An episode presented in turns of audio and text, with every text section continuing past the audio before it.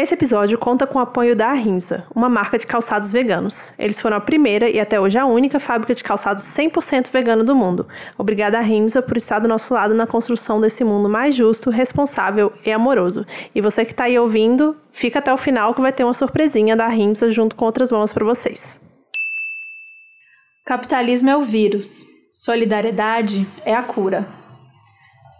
Vocês estão ouvindo Outras Mamas, com Thaís Goldcorn e Bárbara Miranda. E esse é o episódio 67. Veganismo não é tudo.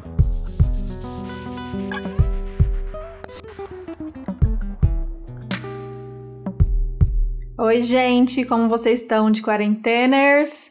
Estamos aqui ainda com a sanidade mental mais ou menos em dia. um dia, uns dias melhores, uns dias piores, fica oscilando. Eu acho que tudo bem, sem também achar que, ai meu Deus, eu não tô conseguindo aprender 37 línguas, fazer 300 cursos.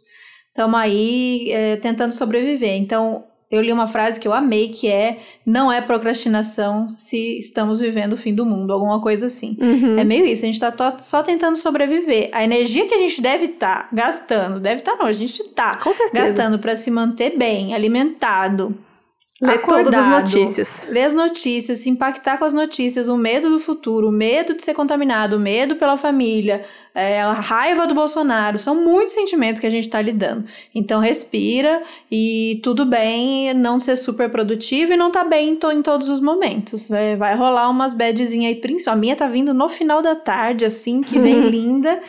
E aí sente ela, não precisa também, não, não posso ficar mal, preciso resolver. A coisa do resolver tudo, né? Falando em resolver tudo, esse episódio vai ser polêmico, Babi? Vai, com certeza. Eu quero só ver, quero vai. só ver os comentários. Vai ser polêmico porque a gente, a decidiu gente falar vegana. uma coisa. É, a gente decidiu falar de uma coisa que é bem, bem polêmica, na verdade, dentro do veganismo, principalmente, mas eu acho que vale para tudo. Das pessoas que estão sendo oportunistas nesse momento de crise, se aproveitando para colocar suas pautas como prioritárias nesse momento de crise da saúde, da economia, enfim, social que a gente está tendo. Sim, a gente vai falar mais ou menos sobre isso, sobre como veganas, como ativistas, como militante, como veganas políticas, se a gente vai, não chamo mais esse termo, mas que a gente usa a interseccionalidade como uma ferramenta do nosso ativismo, é, como a gente enxerga esses, esses ativistas, esses veganos, essas veganas que aproveitam todo e qualquer momento, seja de crise ou de coisa boa ou de qualquer coisa que apareça, para é, colocar o discurso do veganismo, mas de maneira muito irresponsável e muito oportunista. Uhum. Fica feio, gente. Tipo assim, o meme da, da Fazenda, amiga, não tem como te defender. Não faz eu passar essa vergonha. Então, se você não quer passar essa vergonha, vem com a gente até o final que a gente vai discutir junto sobre isso. A gente quer ouvir o que vocês pensam. É, obviamente, não é uma pontação de dedo para quem tá fazendo de um jeito e quem tá fazendo de outro. É, é mais pra gente refletir mesmo sobre o que nesse momento é efetivo, se precisa fazer desse jeito, se tem outras maneiras da gente levantar a nossa causa, levantar a nossa bandeira de, de um jeito que não seja por cima de todas as outras coisas, de um jeito que não seja em cima de outro sofrimento. Então, a gente viu muitas reflexões sobre isso, né? Muita gente, Sim. inclusive, já é, sentindo esse incômodo do tipo, ai, nossa, enfiou o veganismo de um jeito. E é sempre de um jeito é, culpabilizando, sabe? Uma coisa meio, ah, tá vendo? Não sei o quê. Se você fosse vegano, e o veganismo trazendo, falando em soluções prontas e perfeitas e maravilhosas, trazendo o veganismo como essa solução para todo o mal e todos os problemas. Então, tipo assim, bateu o dedinho do, do, da unha, veganismo, resolve.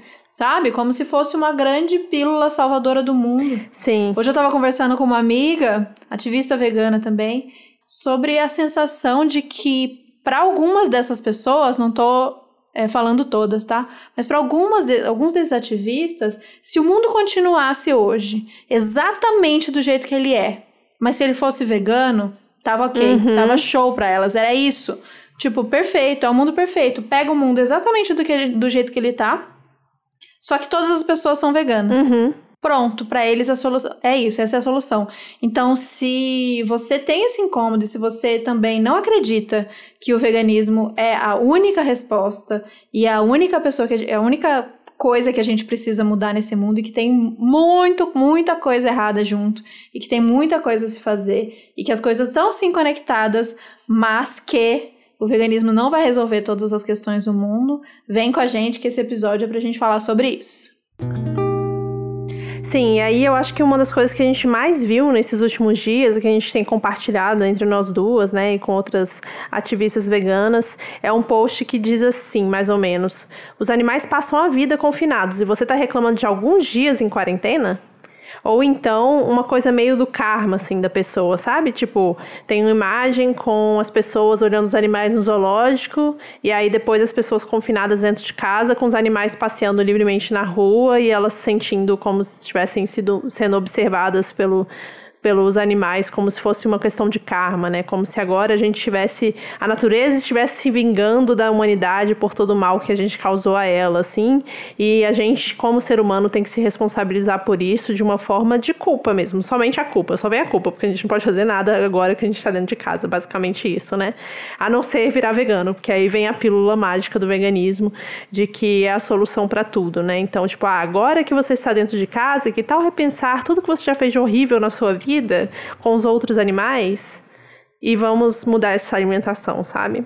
É, e vai muito contra um discurso que a gente acredita pra, de, de construção dessa outra forma da gente se relacionar, que é o discurso punitivista, né? uhum. né? Essa coisa do, do karma, ou do, do ser humano pediu, isso é assustador, a gente não pode comprar esse discurso, por mais que a gente muitas vezes. Eu já caí nesse discurso algumas vezes de sentir raiva do que o ser humano faz e de achar que a gente é que é ruim. A gente não é essencialmente ruim, gente, a gente é bom demais. A gente é maravilhoso. Quem, né, faz com que a gente é, se relacione dessa maneira quem exercitou essa, essa, esse egoísmo e esse consumo louco e esse, esse crescimento em cima de qualquer coisa foi muito o sistema que a gente vive, isso vem do capitalismo. Inclusive, a frase que eu li na abertura do, do episódio, que é capitalismo é o vírus e solidariedade é a cura, é um, um picho, uma pichação numa parede. Vou postar essa foto lá no Medium para vocês verem depois. E isso foi riscado para escrever dessa maneira, porque a frase que vinha antes é: os humanos são o vírus e o corona é a, a cura. Esse papo é bem assustador e, inclusive, essa coisa de falar que o ser humano pediu isso e ele tá só carregando o que ele pediu, um ativista vegano conhecido, ele, ele postou essa frase. Então, ó, lamento muito todo o sofrimento que o Covid-19 vem trazendo e ainda trará, mas que o ser humano pediu, isso é inegável. Sabe, a gente não pediu isso, eu não pedi, e a gente não pode enxergar isso como uma punição pra gente. Se o mundo que a gente quer construir, se o mundo que a gente acredita é, não vai é, trazer esse, esse olhar de punição sobre atitudes, né, a gente pode questionar e se responsabilizar por elas.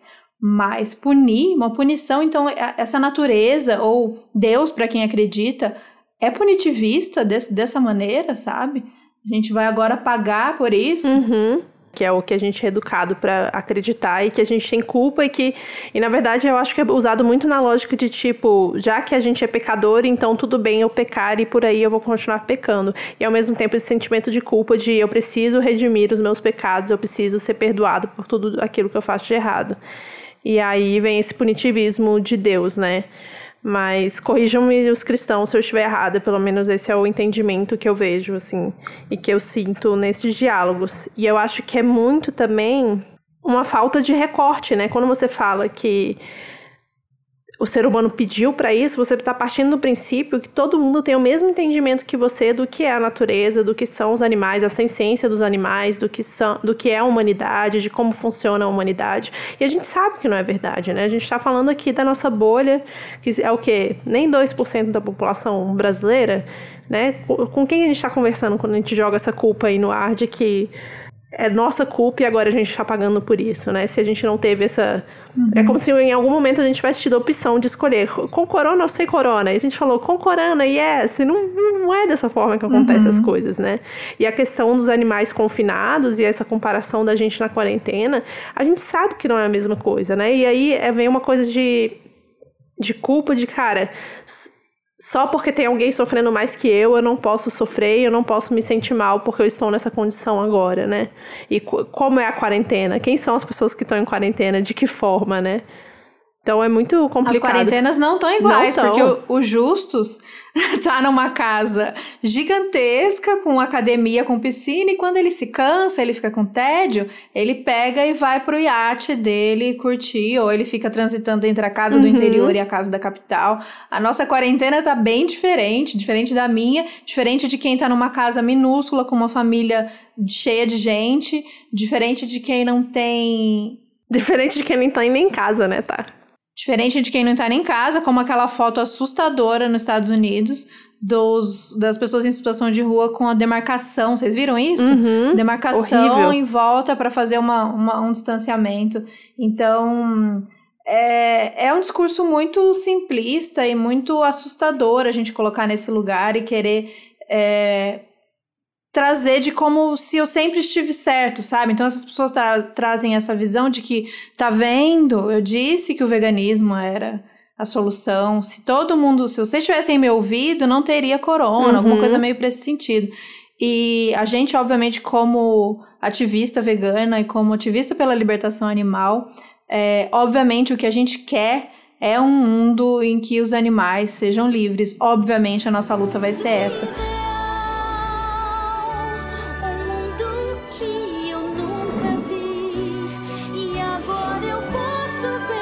Mas acho que é ter uma noção de que momento a gente vai trazer esse discurso e a forma que a gente vai trazer esse discurso. O que esse discurso está construindo e o que ele está considerando. Isso que você falou sobre a gente colocar ah, o ser humano causou isso, o ser humano é mal, o ser humano é ruim, o ser humano destrói. Que ser humano é esse, né? Sim. Que ser humano? Exatamente isso. Que, o que você está excluindo quando você coloca essa frase? Qual ser humano destrói? Qual ser humano tem essa visão? E há quanto tempo o ser humano tem essa visão de destruição e de exploração, né? A gente sempre foi assim. É, então são os debates que a gente tem que trazer para não colocar o discurso raso e só jogar do tipo, ah, eu produzo um conteúdo ou eu falo sobre veganismo. É, aconteceu uma guerra, veganismo. É, vírus, veganismo.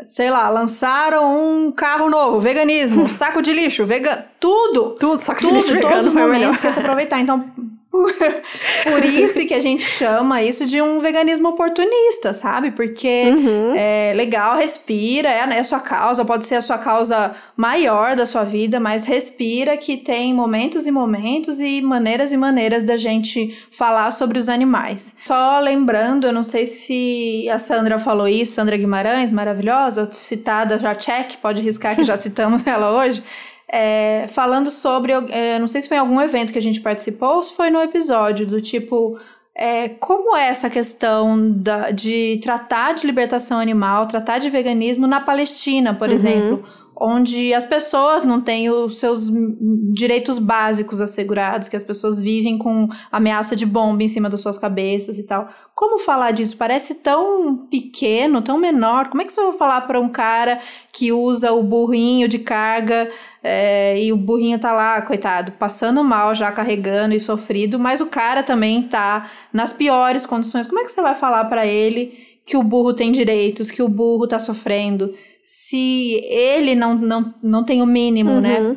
Então é um debate bem complexo e ela usou de como é a estratégia da PAL, que é a Palestine Animal League, que ela fala muitas vezes, vocês pesquisem sobre o trabalho deles, que é lindíssimo. Como trazer esse debate? Esse debate muitas vezes ele tem que ser feito de uma outra maneira, de uma maneira primeiro pelas margens, primeiro mostrando como pode ser possível, demonstrando essa realidade de uma outra maneira. Então, de repente, você não vai conseguir com que o cara deixe de usar o burro naquele momento, mas você pode explicar para ele como é, ele tratando o burro melhor, cuidando para que o burro esteja é, com água e sem uma corda machucando, alguma coisa assim, ele vai, vai ficar melhor e. Vai sobreviver enfim, mais tempo. Vai conseguir. Vai sobreviver mais tempo, alguma coisa nesse sentido. A gente, como vegano, quer isso? Obviamente não. A gente sabe que animal não tá ali pra gente utilizar. Mas existe a delicadeza e as, as camadas desse discurso, dessa conversa, que eu acho que tem maneiras e maneiras, e em tempos de crise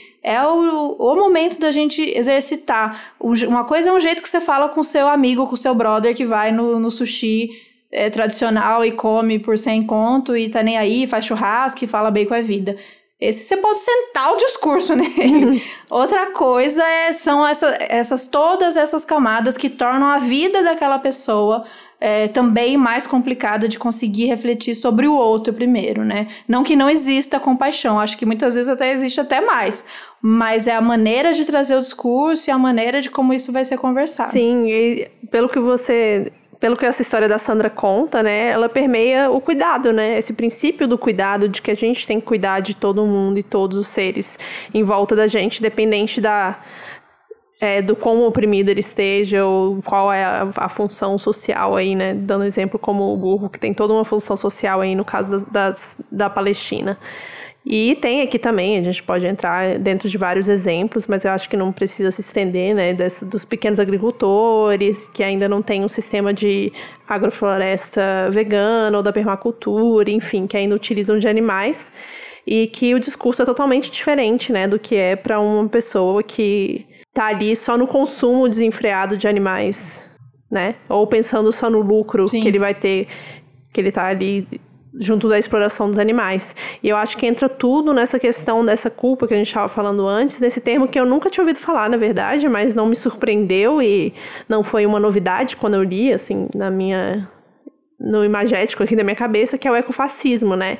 Que é você simplesmente colocar Sim. a humanidade em xeque e dizer que a gente é culpado por tudo que acontece no mundo de ruim e por isso a única solução é para a humanidade acabar. Então acho que tem muitos veganos, muitos ativistas pelos direitos animais, o direito da natureza, ambientalistas que estão usando esse discurso e que ele é muito negativo, porque né? Isso não é uma solução. A gente vai continuar existindo, a gente vai continuar vivendo nesse planeta, e a solução não é acabar com a humanidade. A solução que a gente traz aqui, que a gente sempre apresenta nesse podcast, junto das pessoas que estão junto né, da gente nessa luta, é de de uma sociedade que conviva em harmonia com a natureza, que tenha o cuidado como princípio, a compaixão e a empatia como princípio, e não a destruição máxima de tudo, né?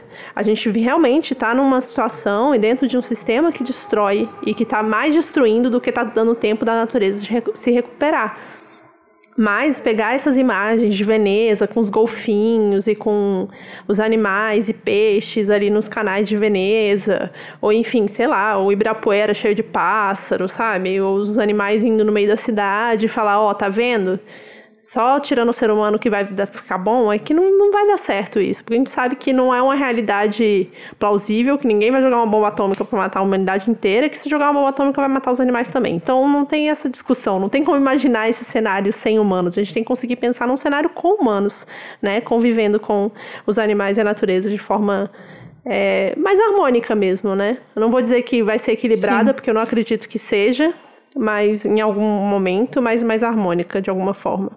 Sim, é, esse conceito é muito louco porque é isso, é uma é uma, é uma, uma vertente, enfim, uma corrente, aí me corrija se eu estiver errado, de um monte de ambientalista que, que defende de que o, o ser humano é, é uma praga é, para o planeta mesmo, uma praga da humanidade. E a gente traz isso de novo para esse conceito de que o ser humano é essencialmente mal, né? Essencialmente uhum. ruim.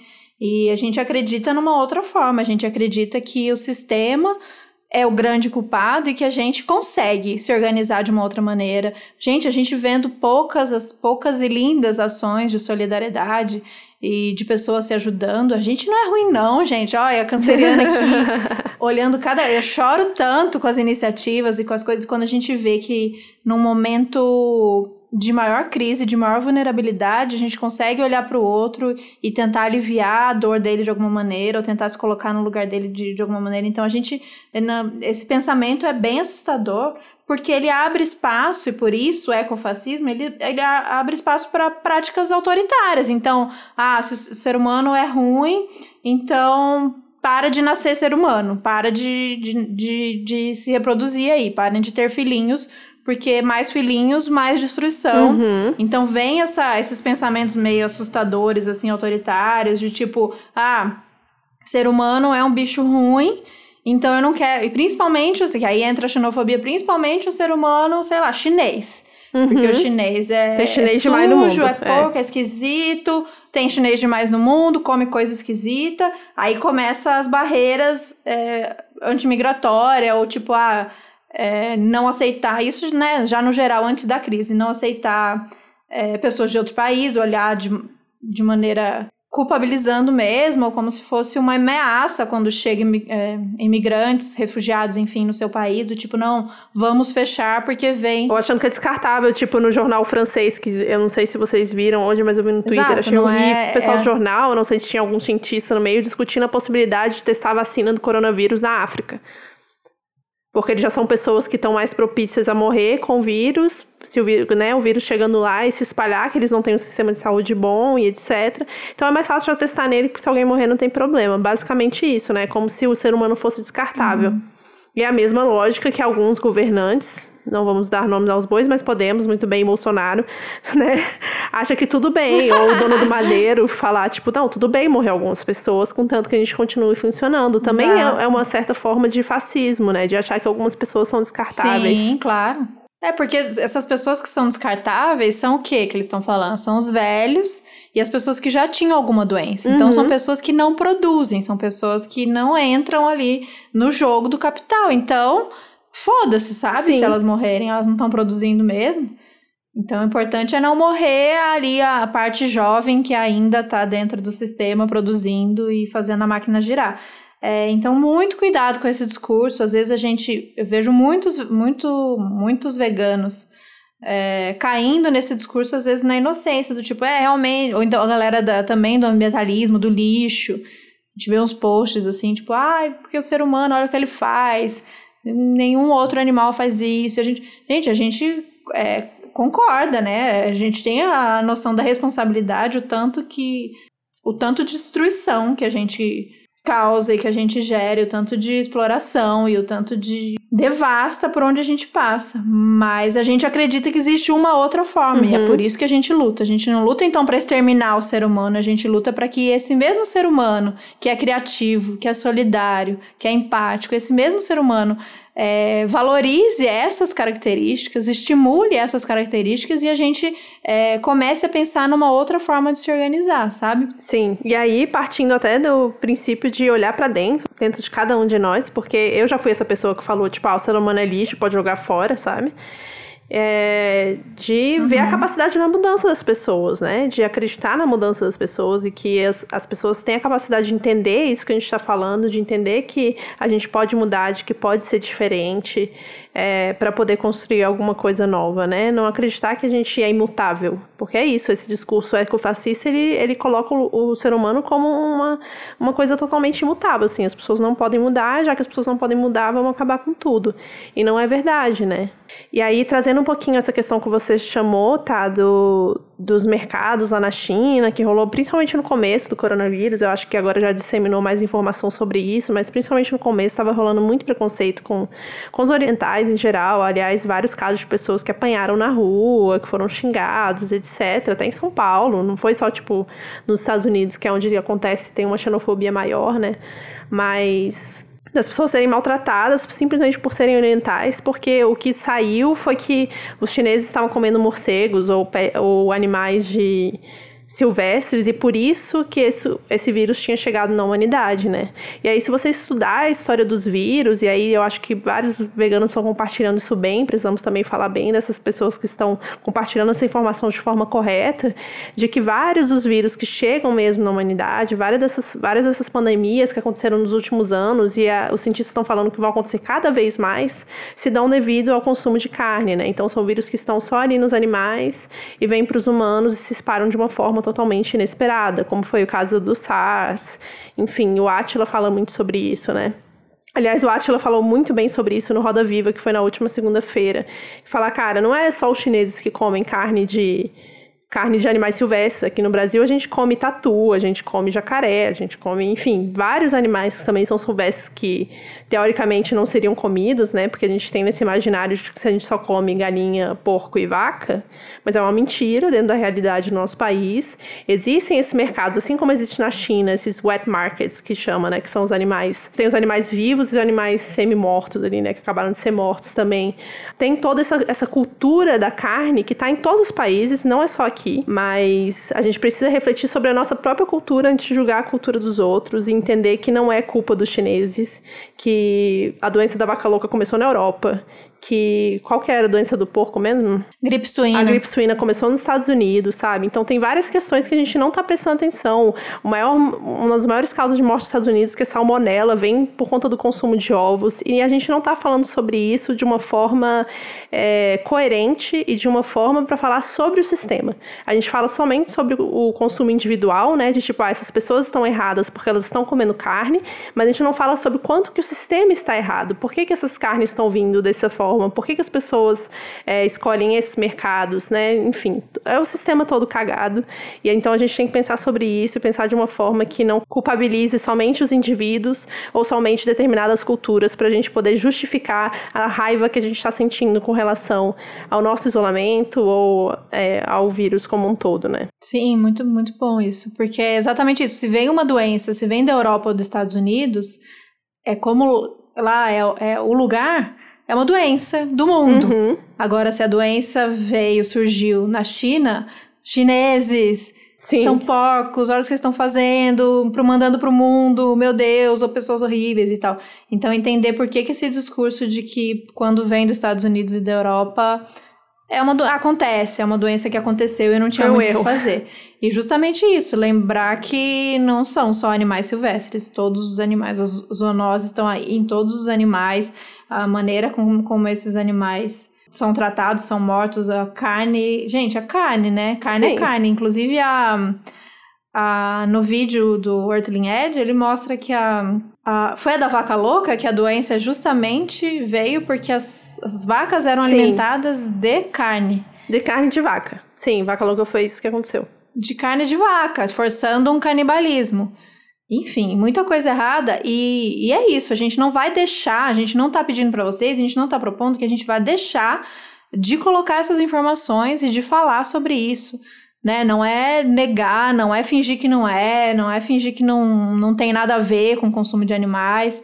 Eu acho que é a responsabilidade, né, no discurso e buscar os dados mesmo, não cair em discurso raso ou em fake news ou exagerar alguma coisa só porque, ah, é valendo, defendendo o veganismo, eu vou até aumentar aqui um negócio, inventar um ponto a mais, porque é tudo ruim mesmo, o importante é que as pessoas virem veganas. É. Acho que é o momento maior de responsabilidade do conteúdo que a gente vai compartilhar e que a gente vai falar para as pessoas. Uhum. Mas não deixa de ser, sim, uma oportunidade da gente poder conversar e falar mais sobre isso.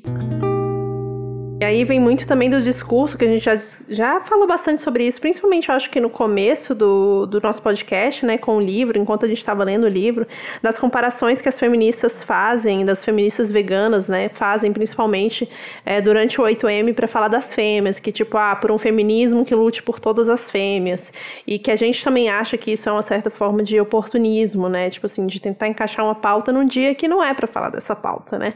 É, todo ano, todo 8M, todo, todo, todo 8M eu vejo isso. Todo 8M desde que eu sou vegana, porque antes eu não reparava nisso.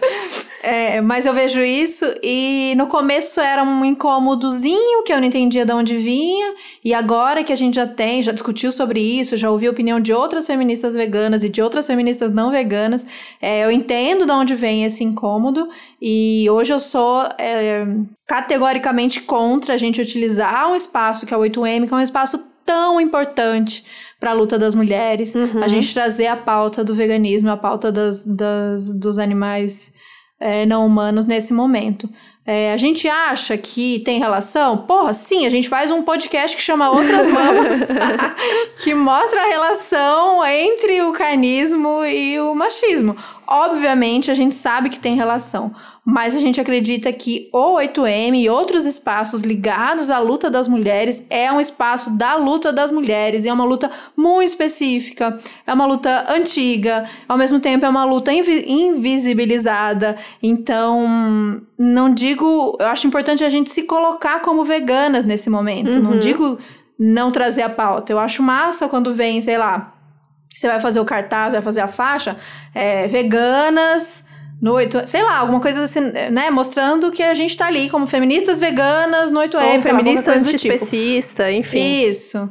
Mas aquelas frases do tipo. É, se o seu veganismo não inclui as vacas, não é veganismo. Seu feminismo. Não, contrário.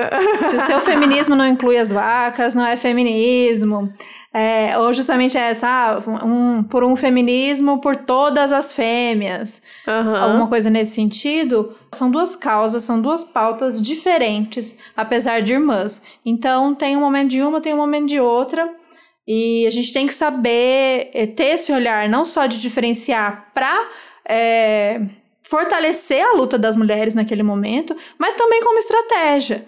Uhum. Vocês conseguem imaginar que a gente precisa estar do lado dessas mulheres feministas e se o nosso objetivo como vegana é que outras mulheres e outras pessoas é, olhem para o veganismo de uma outra maneira, será que no 8M é o melhor momento da gente dizer que o feminismo dela está errado? Uhum. Sabe? Eu sou bem contra essa estratégia, acho que ela bem pouco produtiva. Então, é, é nesse sentido, e por isso que se relaciona com essa questão agora do vírus, é, de, de como e onde a gente vai é, se utilizar dessa, dessa cartada de veganismo aí, e não só como péssima estratégia, mas como não acreditar que é ali o momento ou é a solução para tudo. Por isso, veganismo Sim. não é tudo. Uhum. Porque não vai responder todas essas questões. Se a gente falar de questão animal é, num contexto de patriarcado, de machismo, se a gente não linka com todas as outras coisas, a gente continua tendo um veganismo machista, como uhum. tem de monte. Sim. Enfim. E aí eu acho que outra, outra faceta dessa história toda é um veganismo que é, muitas vezes se diz feminista, mas não consegue é, colocar essa, o feminismo em todas as, as instâncias do seu discurso, né? Que a gente está vendo muito, não só dentro do veganismo, mas como a gente acompanha muito as pessoas veganas, tem muito disso de é, o veganismo como remédio como salvação, como aumento de imunidade e principalmente um veganismo que é gordofóbico e que diz que se você virar vegano, você não vai sofrer tanto de ficar tanto tempo parado na quarentena porque você não vai engordar porque você é vegano, você está comendo muita coisa saudável e sua imunidade vai estar tá muito boa porque você está comendo mais vegetais, você está tomando shot de cúrcuma e gengibre e suco verde todo dia de manhã e aí seu intestino vai funcionar perfeitamente bem e tudo vai ficar lindo, maravilhoso. Quando você sair da quarentena, você vai continuar perfeita, sabe? Então, tá faltando um pouco também de recorte aí, né? De classe, de entender que nem todo mundo tem acesso aos alimentos que você tem acesso. Por exemplo, eu queria comprar caqui, não consegui comprar caqui. Não, brincadeira, gente, tô zoando. Ai, meus pesos. Mas falando sério agora. Mas falando sério, de que entender que, cara, agora talvez não seja a hora da gente falar de comida como salvação. Na verdade, eu acho que nenhuma hora é a hora de falar de comida como salvação, né? A comida a gente pode uhum. falar dela como transformação social, mas não como salvação, como uma, uma pílulazinha que você toma, né? Que é o que a Thaís sempre fala, de tipo, ah, a gente tá querendo soluções rápidas o tempo inteiro. Esse, esse organismo que vem como solução, ele simplesmente não funciona, porque essa solução rápida não vai dar uma mudança de sistema, que é o que a gente quer, né? Exato, essas promessas muito perigosas, né? Do tipo, que tipo de coisa a gente tá querendo oferecer para as pessoas como recompensa, parece, né? Por elas terem virado, virado veganas. Porque se esse discurso vem de pessoas veganas, na real, se for um veganismo de verdade, é foda-se como, né, seu corpo, como vai ficar, como não vai ficar. A gente tá falando pelos animais. Então, é, é uma estratégia usada do tipo. Eu já ouvi muito isso de, de uns veganos liberais, de uns uns ativistas, influencers e tal. Não, a pessoa às vezes não se importa com os animais, mas todo mundo quer ficar magro. Eu ouvi isso, tá? Da boca Sério? dessas pessoas. Ah, todo mundo quer ficar magro, todo mundo quer ter a pele boa, todo mundo quer ter a unha boa, todo mundo tem, quer ter um cabelo lindo. Então, se você dizer, disser, ah, é, no veganismo você vai salvar tantas vacas e a pessoa cagar, mas se você disser que no veganismo você vai ficar magra, você vai ficar disposta, sua pele vai ficar boa, aí as pessoas vão querer e tal. Então a gente pode usar por esse motivo. Blá, blá. Isso é tão assustador, isso é tão perigoso. Primeiro, porque não é garantia de nada disso. A gente sabe uhum. muito bem, a gente já falou disso algumas vezes. Veganismo não é garantia de nada disso, porque você pode ser é, um vegano que come tudo errado, que come bastante, que come é, processado, que come industrializado de monte. Ou pode ser que o seu organismo funcione de uma maneira X. Tem outros fatores que não é só alimentação, que é emocional, que é exercício físico, que é saúde, que é que é genética, que é o lugar que você vive, que é os acessos que você tem. A gente sabe que não é tão simples assim, né? Aprendemos com todas Sim. as maravilhosas que passaram por esse podcast como convidadas. E outra, que, que tipo de, de desejo é esse que a gente está alimentando, se não é essa a nossa crítica, porque a crítica do bem-estar. E a gente acredita muito de que todos é, deveriam buscar a saúde como um bem-estar, então exercício físico para nossa saúde, para o nosso bem-estar, para a gente viver bem. Mas a gente sabe muito que, falando principalmente de mulheres, o discurso para cair ali na gordofobia e na pressão estética maluca é fino assim, igual fio dental, né, uhum. para passar. Então, bem, bem, bem perigoso. E a gente vê agora, nesses momentos de crise, se, as pessoas se aproveitando sim desse discurso, e aí entram não só os veganos, como é, pessoas que falam de uma alimentação é, saudável, natural, enfim. Do tipo, ah, é neste momento tem que cuidar da imunidade. É isso que você falou. Toma um shot de gengibre, um shot de cúrcuma. E acho que Ju, Comida Saudável, falou sobre uhum. isso, né? E Cris Maimone, maravilhosa, nutricionista, falou também nos perfis sobre não existe essa solução milagrosa e única neste momento. Então você fez toda a sua vida uma alimentação de um jeito e aí, hoje, você resolve que você vai começar a tomar de manhã um shot. Um shot. Aliás, tô precisando de um shot, minha voz tá indo embora aqui.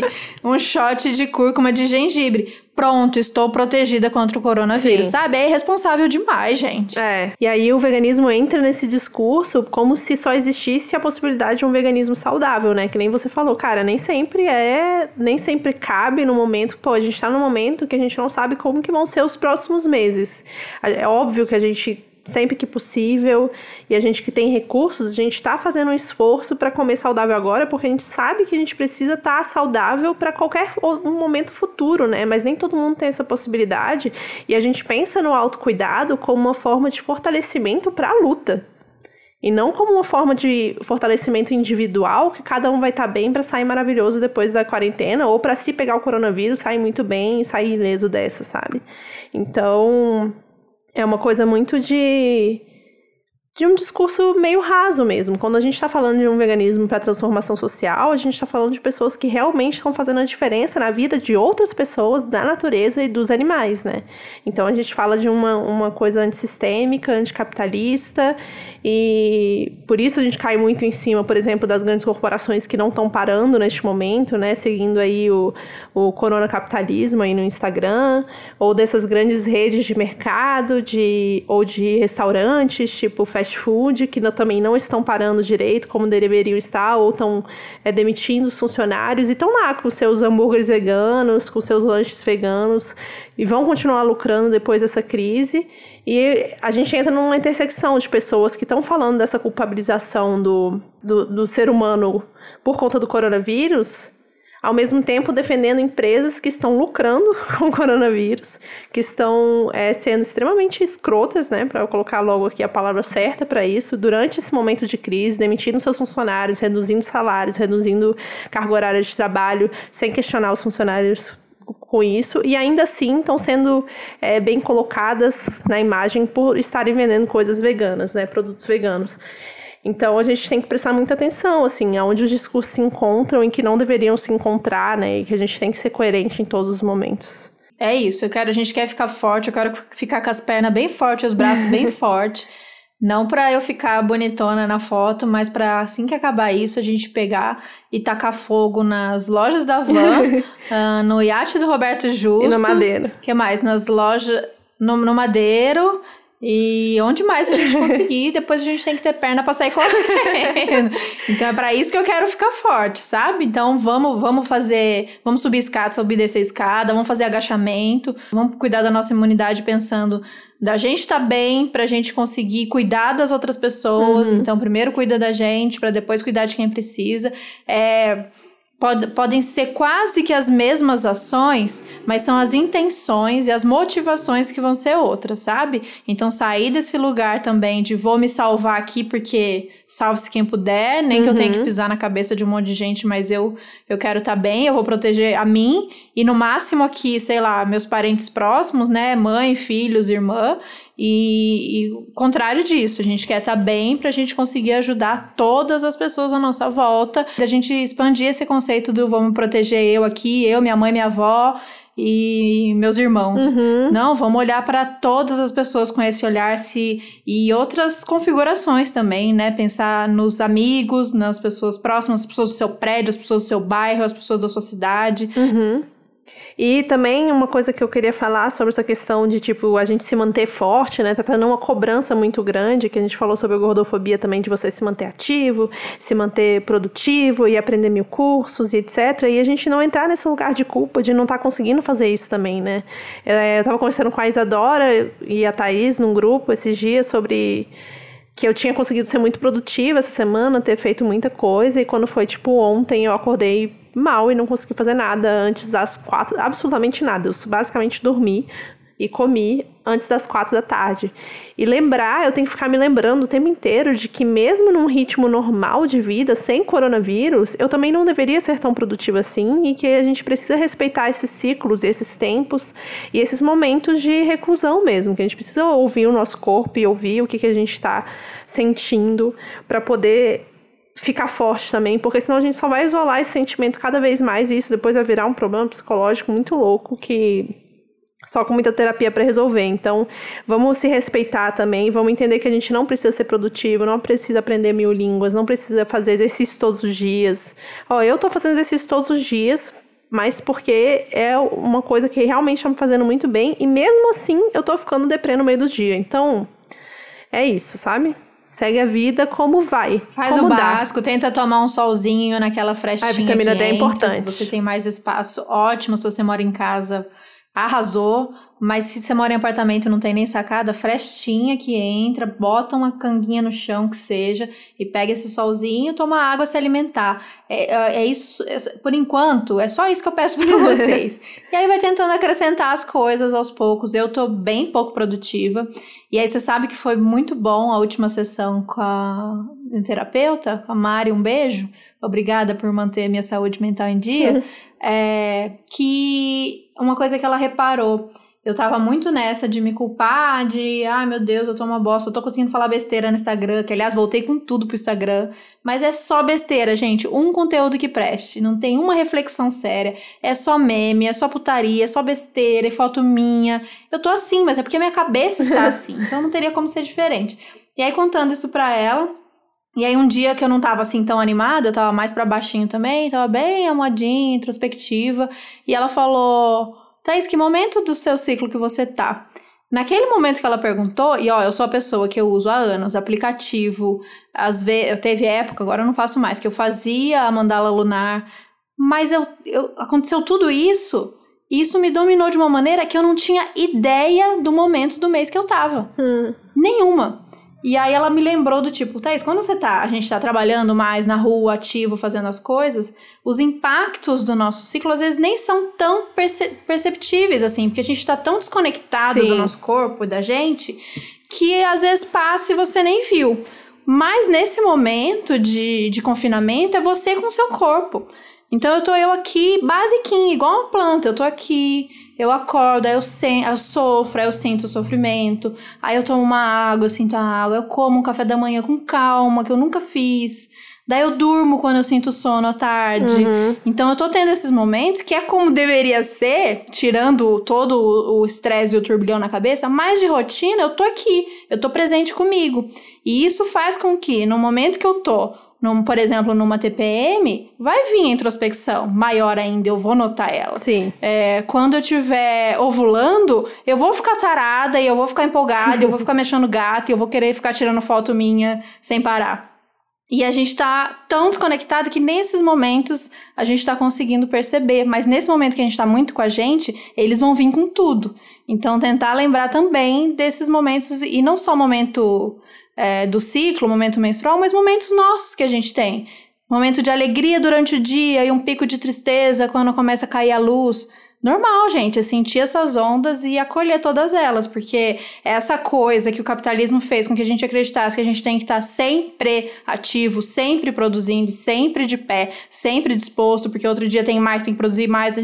É máquina, né? Porque, enfim, afinal a gente é o que? Uma mercadoria que não pode falhar, uhum. que não pode parar. E a gente não é, sabe? Vamos lembrar que a gente não é, então vamos aceitar as baixas e do jeito que vier, tanto as baixas como as empolgações demais, como a vontade de não fazer nada e a besteira e a vontade de tacar fogo no Bolsonaro, toda essa raiva, a tristeza, o ódio, todos esses sentimentos, abraça, abraça eles, esse é o momento.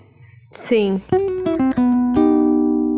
E aí, para não falar só desgraça e ficar falando mal do, que os outros estão falando na internet, eu acho que a gente podia falar um pouco das iniciativas legais, né? Quais as, as pessoas que estão tomando posturas legais, que estão postando textos legais sobre isso e realmente é, pensando num veganismo que englobe raça, classe, né, gênero e que entenda que tem essas, essas divisões mesmo que a gente tem que prestar atenção para conseguir construir alguma coisa nova e um veganismo que seja sistêmico e anticapitalista de fato, né?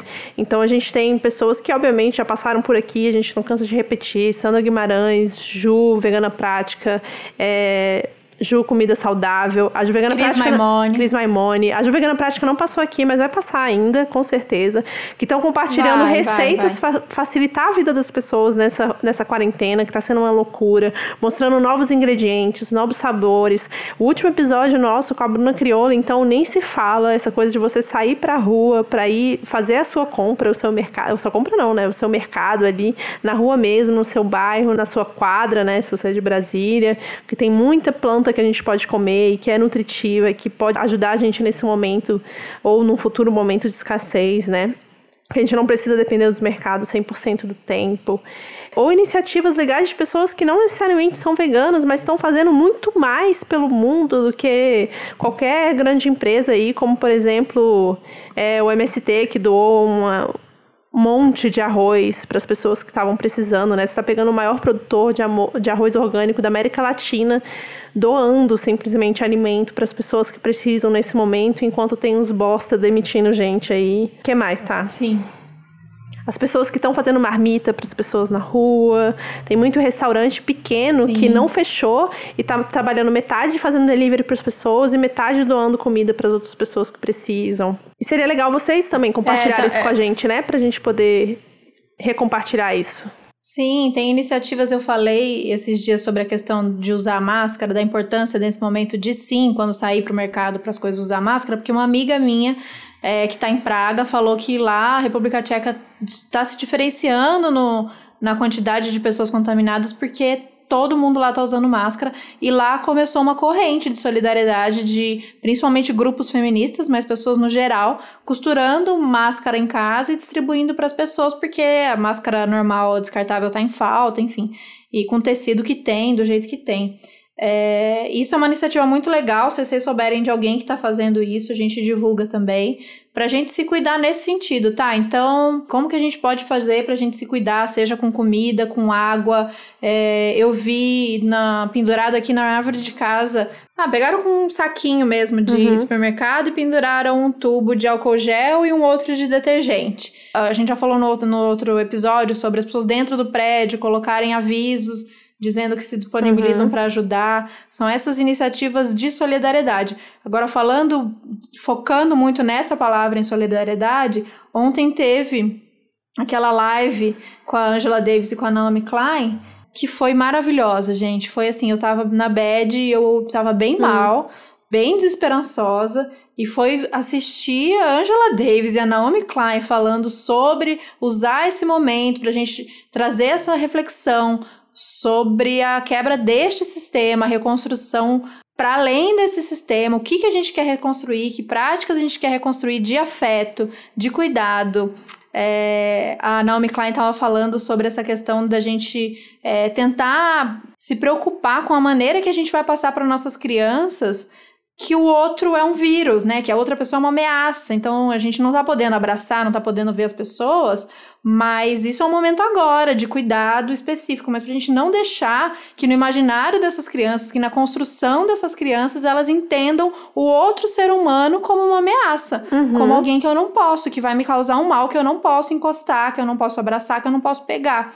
Então isso é bem perigoso pra gente pensar em como a gente vai passar isso para nossas crianças nesse momento. Que sim, estamos vivendo um momento de crise e que tem que tomar todo o cuidado do mundo, mas que os afetos vão ter que ser explorados de alguma maneira. E legal, afeto virtual bacana, fazendo Skype, isso é o que a gente tem agora, mas relembrar que o afeto do contato, ele vai poder voltar a existir, ele precisa voltar a existir, uhum. sabe? Então essa live ela ficou salva. Eu vou eu não lembro agora o, o, perfil do Twitter, mas a gente coloca no Sim, Medium pra eu acho que tá no Facebook também. Linda demais. Só que o problema é que não vai estar tá legendado, né? Então é. aí para quem e aí foi bem longo, acho que é inviável é, legendar agora. Mas é, quem conseguir pegar, tem algumas falas que estão bem tranquilas, devagarzinho. Quem tiver o mínimo, acho que consegue pegar. É, e eu acho que a gente aplica isso dentro do veganismo quando a gente fala sobre ressignificar as relações, né? Então, vamos quando, quando a gente está falando sobre veganismo é, que compreende todas essas nuances da, do que é ser ser humano, né? Nesse mundão que a gente vive, a gente está falando de um veganismo que consegue, neste momento, ser empático e não julgador, né? Que traz essa mensagem de empatia, de solidariedade, de um veganismo que doa, de um veganismo que fala, tá, tudo tudo bem, vamos pausar um momento tudo isso que a gente estava falando sobre os animais para falar sobre outra coisa agora neste momento. E depois talvez a gente converse sobre os animais ou a gente converse sobre os animais no meio, sabe? E não necessariamente impor goela abaixo o discurso do veganismo em qualquer situação. Então acho que fica de reflexão aí para todo mundo. Se você discorda da gente também, manda uma mensagem, vamos conversar. A gente, acho que a gente pede pouco isso para as pessoas, né, tá?